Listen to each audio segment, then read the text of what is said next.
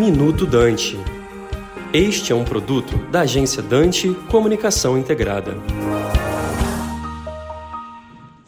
O mercado de petróleo vai passar a viver dias de muitas incertezas em função do ataque do Hamas a Israel nesse final de semana. Esse ataque, patrocinado pelo Irã, que é um grande produtor de petróleo, pode trazer uma crise energética sem precedentes, na medida que o Irã pode fechar o Estreito de Hormuz, onde passa um terço da produção do consumo de petróleo no mundo. A Arábia Saudita também pode acabar interrompendo negociações com os Estados Unidos para aumentar a oferta de petróleo a partir do final desse ano. Também a aproximação dela com Israel pode acabar também não acontecendo. Enfim, o mercado está nervoso e a gente pode chegar a preços que passem a casa dos 100 dólares o barril. Para o Brasil também não é nada bom, porque nós somos importadores de diesel e o diesel né, pode subir muito de preço em função do inverno no hemisfério norte. Adriano Pires, fundador do Centro Brasileiro de Energia, para o Minuto Dante.